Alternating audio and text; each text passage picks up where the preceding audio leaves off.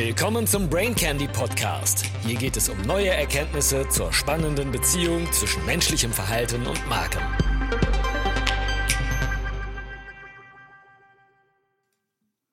Brain Candy Nummer 92. Dopamin gilt als das Glückshormon. Wie bekommen wir die beste Wirkung von Dopamin auf unsere Stimmung? Die Antwort ist überraschend. Vor kurzem habe ich die zwei Stunden Podcast-Folge Controlling Your Dopamine for Motivation, Focus and Satisfaction des Neurologen Andrew Huberman gehört und mir fest vorgenommen, die mindestens noch einmal anzuhören. Die Folge war vollgepackt mit spannenden Informationen. Ich bringe heute den Ausschnitt, der mich am meisten berührt hat. Wikipedia sagt zu Dopamin, Dopamin ist ein wichtiger, überwiegend erregend wirkender Neurotransmitter des zentralen Nervensystems. Im Volksmund gilt das als Glückshormon. Die tatsächliche psychotrope Bedeutung des Dopamins wird allerdings hauptsächlich im Bereich der Antriebssteigerung und Motivation vermutet. Und Antriebssteigerung ist heute das Zauberwort. Hier kommt die überraschende Wahrheit. Oft verstehen wir diese Antriebssteigerung falsch. Wir sehen sie im Zusammenhang mit dem Ziel, der Belohnung, die wir am Ende erreichen wollen. Aber Huberman erklärt uns, dass wir hier auf dem Holzweg sind. Und ich kann ihm nur zustimmen. Bei Dopamin ist es nämlich so. Die Anstrengung selbst kann der wahre Genuss werden, der uns mit positiven Gefühlen belohnt. Klar, zunächst mag es unangenehm sein und sich nicht gut anfühlen, aber wir sollten uns darauf konzentrieren und anfangen, die Belohnung der Anstrengung selbst zu spüren. Wenn wir uns ausschließlich auf die Trophäe, die Note, das finale Ziel konzentrieren, untergraben wir den neurologischen Prozess. Die Fähigkeit, Freude an der Anstrengung zu empfinden, ist zweifellos der kraftvollste Aspekt von Dopamin. Und das Beste daran, jeder von uns kann darauf zugreifen. Ja, harte Arbeit ist nun mal hart. Die meisten Menschen arbeiten nicht gerne hart, aber sie tun es, um bestimmte Ziele zu erreichen. Und Ziele sind großartig, Belohnungen, sei es finanzieller oder sozialer Natur, sind ebenfalls großartig. Doch wenn wir hart arbeiten, nur um eine Belohnung zu erhalten, die irgendwann später kommt, wird die Arbeit viel schwieriger. Es ist unwahrscheinlicher, dass wir uns in Zukunft erneut dazu aufraffen können. Kennt ihr das berühmte Experiment von Stanford? Forscher belohnten Kinder, die gerne zeichneten, mit einem goldenen Stern. Doch als später solche Belohnungen ausblieben, zeigten die Kinder deutlich weniger Eigeninitiative zum Zeichnen. Und es handelte sich doch um eine Tätigkeit, die sie aus eigenem Antrieb gern ausübten.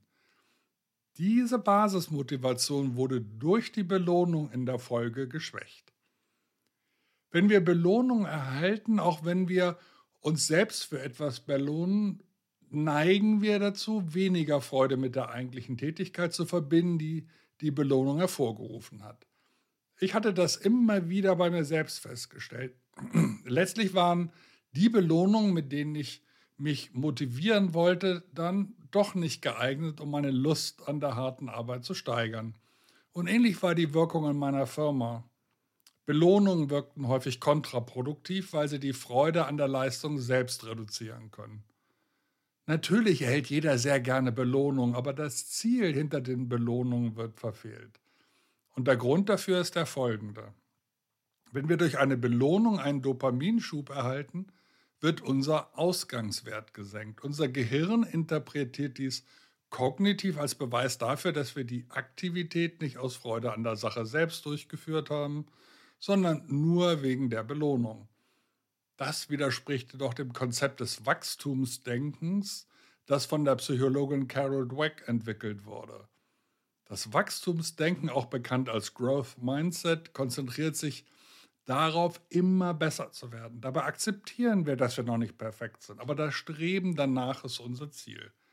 Es ist erwiesen, dass Menschen mit einer wachstumsorientierten Denkweise außergewöhnliche Leistungen erbringen, weil sie sich auf die Anstrengung selbst konzentrieren.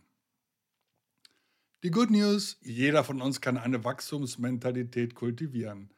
Der neuronale Mechanismus zur Kultivierung der Wachstumsmentalität beinhaltet das Erlernen des Zugangs zu den Belohnungen, die sich aus der Anstrengung und dem Tun ergeben. Und das ist schwer zu erreichen. Denn man muss sich selbst sagen, okay, diese Anstrengung ist großartig, diese Anstrengung ist angenehm, auch wenn die Aufgabe körperliche Schmerzen verursacht. Huberman erinnert sich noch gut an das Gefühl, als Student vom Schreibtisch aufstehen zu wollen. Aber er hat sich gezwungen zu lernen, sich gezwungen und sich gezwungen.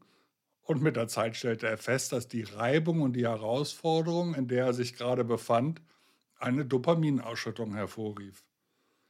Wenn man sich aber nur auf das Ziel konzentriert, verliert man die Fähigkeit, den motivierenden Prozess der Belohnung von Reibung während der Anstrengung zu erzeugen. Also wenn ihr euch in einer schwierigen Situation befindet und denkt, oh, ich werde das tun, aber es wird sehr hart sein. Ich werde kämpfen und kämpfen und kämpfen, um das spätere Ziel zu erreichen.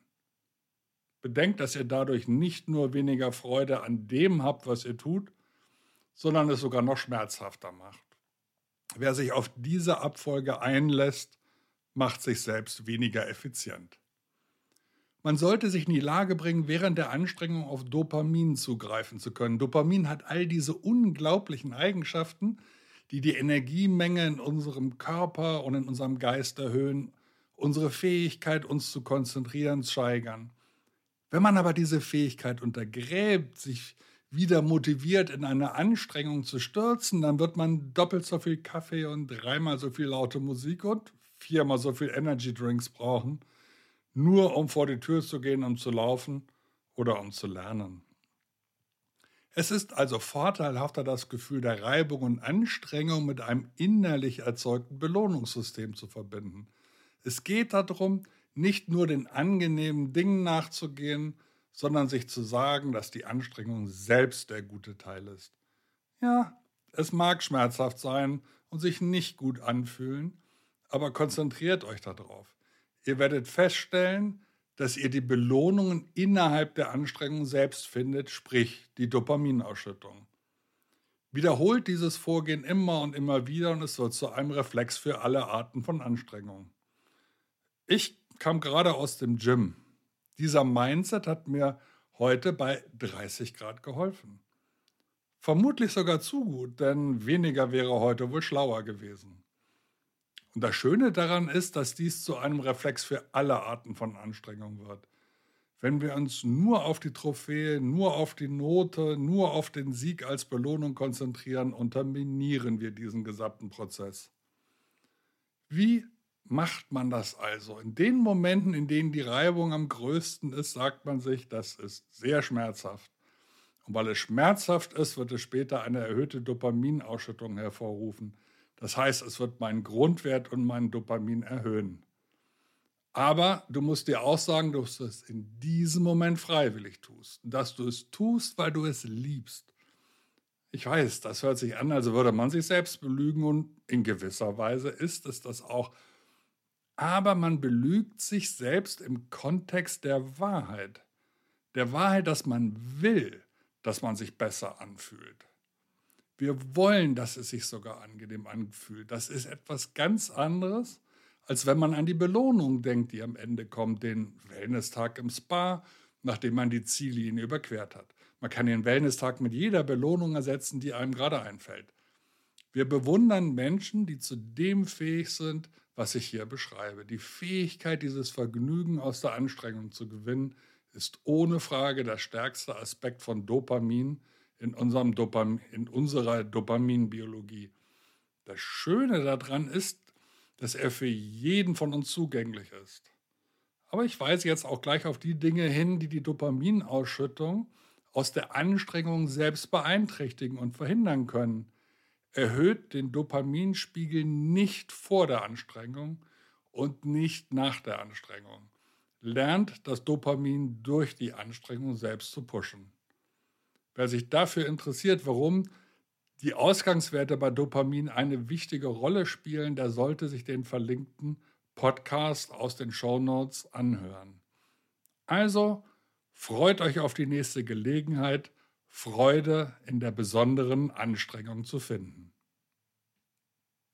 Schön, dass du wieder dabei warst. Bis zum nächsten Mal.